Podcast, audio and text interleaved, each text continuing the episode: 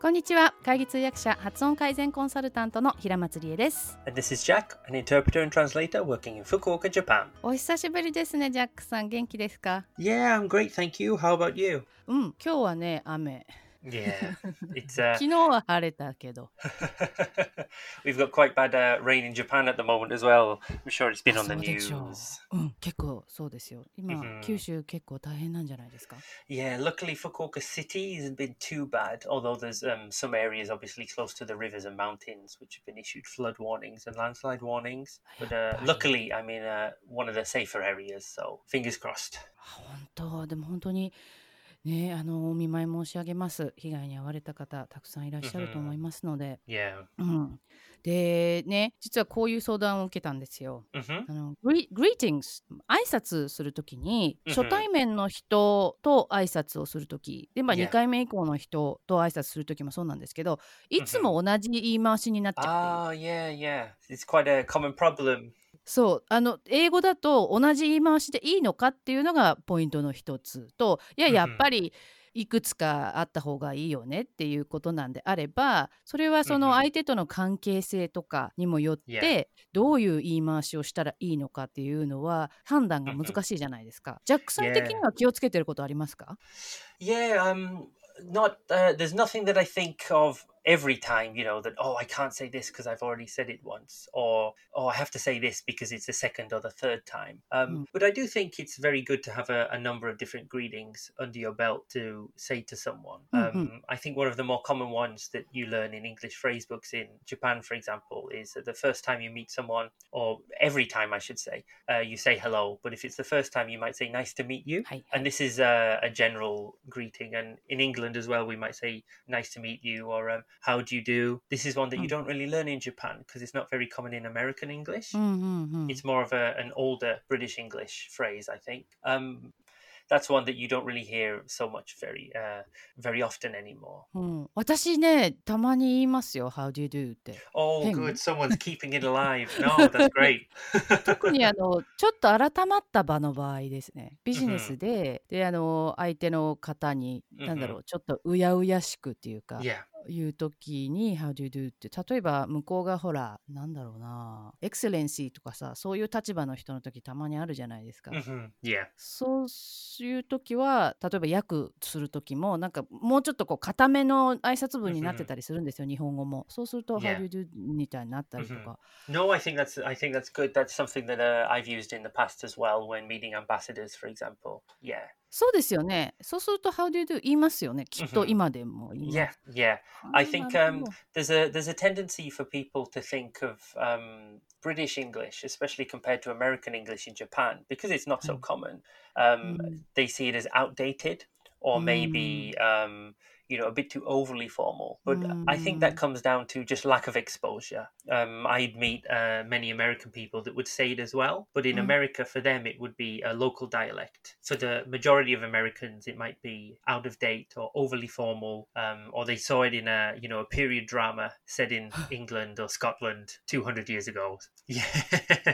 So there's a very narrow, um, not narrow-minded, but an, uh, a narrow view, we could say, of where people で、ピリオドラマっていうのか period drama. Yeah. ね、時代劇の、 Mhm. 時代劇というとお侍さんが出てきそうですけど、あのそうではなくて、イギリスのいわゆる時代劇、ピリオドラマっていうのは ありますよ Yeah, ね。たく usually さん set ね in the in you know Tudor period or the Elizabethan period, for example. These are very common in the はい UK. その頃の英語っていうことですね、今の。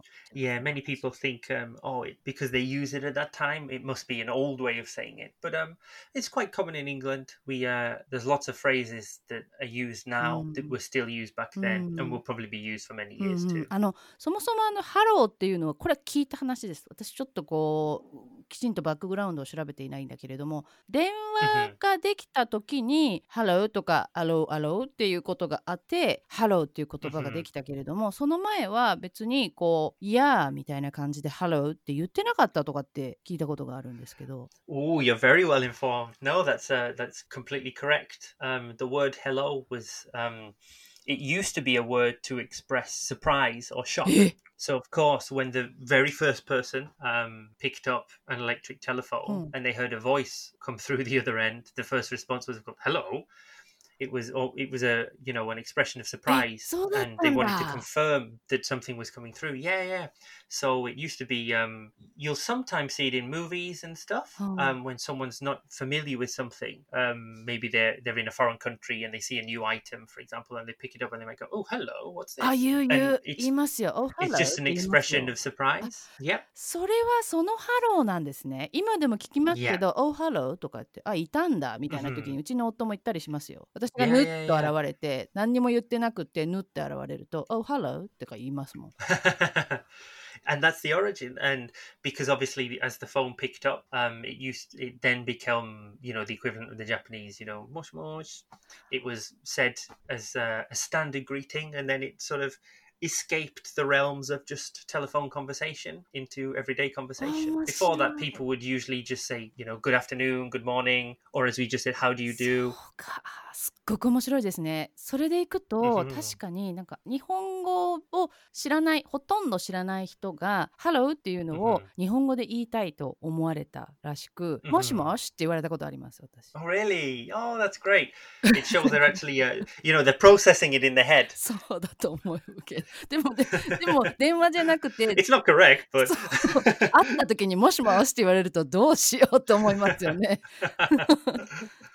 あ、ハローから来てるんだこれと思いましたけど、どうしよう。でもここで違うよというのは良くないなと思って、でもそのままもしも yeah, し yeah. 返すのも違うし、どうしようと思って。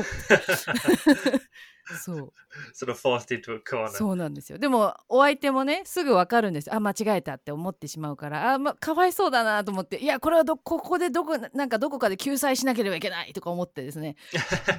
うん yeah すごく罰の悪い思いをしたことがあるんですけれども なんか一応「もしもし」って言ってあげたのかなでもそしたらね隣にいる人かなんかが「よしそれ電話だよ」とかって言ってしまったのよ。うん it's, almost like a comedy sketch, isn't it? そうだから言わなくていいのにって今頑張ってるのにここでとか思って そうそうこの人に恥をかかせないように頑張ってるんだからと思ったんだけれども Mhm. そうそうですですでも Oh, そ that's れ a で very kind response. いやね考えちゃいますよやっぱりね相手がすごく恥ずかしい思いをするじゃないですか。Mhm. そうそう Yeah. でそうか例えば「It's a うん pleasure to meet you」だったりで「It's」を抜かして「pleasure to meet you」だったりうんそれも言いますよね。Yeah, um, I think you you mentioned earlier, for example, when you're speaking to someone, you say Your Excellency, for example. Um, if I'm translate, uh, I should say interpreting on behalf of someone speaking to an ambassador, for example, or someone you know um, a very high position, um, then I'd probably say something like that. You know, it's my pleasure to meet you. if they're a, a bit, I don't want to say pleasure, lower down the scale. It's, a pleasure. No, you can say, no, that's correct too. You can't say that. Yeah, it's a you can say yeah, it's a pleasure to meet you. and as you said as well if you know the person a little bit, or if they seem to be more, pl- uh, a bit more friendly, you could say, "Oh, pleasure to な meet る you." ほど。でこれをどう受けるかなんですけど、言われた方はどういうか私はいつもこうやって言ってしまうんだけど「No, the pleasure is mine」って言うんですよ私は。 Yeah, perfect. Yeah, or no, it's my pleasure. That no, that's great. That's um, that's very Yeah. common as well. I've um had people respond like that as Yeah. well. So you might say, for example, if someone says, um, you know, "お会いできて光栄です," or something like this, and you can say, "Oh, it's も my う pleasure to 何 meet 回も you," 何回 and も then こう they ず say, っと "No, こ the う pleasure's all 続いて mine." いく感じです。No, no, no, no, it is mine って。 なるほど Yeah, ね you。know, it's like playing a game of tennis. で他に言い方あります返し方って。 um, in terms of it's uh, it's a pleasure to meet you, or そうですね。 in terms of any greeting. あーっと前者ですね最初の方 Yeah, です。 uh, if someone said to me, for example, it's a pleasure to meet you, as I say, I I I probably fall back on no, the pleasure's all mine. あ Um, ーそれ綺麗ですね。うん All mine いいじゃないですか。 so you d- you know it's like you're saying no no no no no having this opportunity it's it's beneficial to me. Um, Hmm. it's almost like uh, you Not apologizing, but it's also saying that you know you're very grateful to have their time, and because Mm, you're humble. receiving their time, Humbling yourself ってこと yeah, ですよね exactly. That you're very humble to be in their presence almost. Um, はい。 oh yes, you say the pleasure's all mine. No, it's my pleasure. Um, Of Mm. course, you don't have to use the word pleasure. You can say, oh no, Hey. um, I'm glad to meet you, and it's the way you あ say ー it. そっか。 You add the emphasis on Ah. you, and it's like, oh no, no, no, I'm very glad to meet you. あーそうです皆さんここなんですよ今ジャックさんがね言ってくれたのはその最後の「You」のところ ろにストレスを置くっていうのがポイントだよってそれがないとつながらなくなっちゃいますもんね今の Yeah, definitely. hmm 確かにあの「thing Thank you」とかもそうですよね「Thank you」とか言ったりしますよね Yes, it's perfect example yeah so for example if uh, if you're giving gifts at the end of a meeting um you know if we stick to the um uh the diplomatic uh environment situation the environment situation okay yeah yes. um so for example you might say you Nice. start the conversation with um you Mm. know um excellency uh, it's a pleasure to meet you the pleasure's all mine you know you have this game of tennis of, of to and fro and then at the end you say oh well uh, Yeah. i'd like to present a gift to you or something and they'd say oh thank you and you say no thank you for coming today すごいすごい綺麗じゃないですかそれ And uh, I think that's another thing with English as well. Oh. It's where you stress it. You could say something very simple. Um, it could be Eh. a very informal greeting, but as long as you say it in the right way, then I Mm. don't think anyone would feel uncomfortable or offended. わかりますよすごくそれいまだに私多分その同じね短いセンテンスの中でどこの語を上げるかっていうのが、私が多分なんだろうな混乱してるというよりはやはりネイティブではないからなのかしら。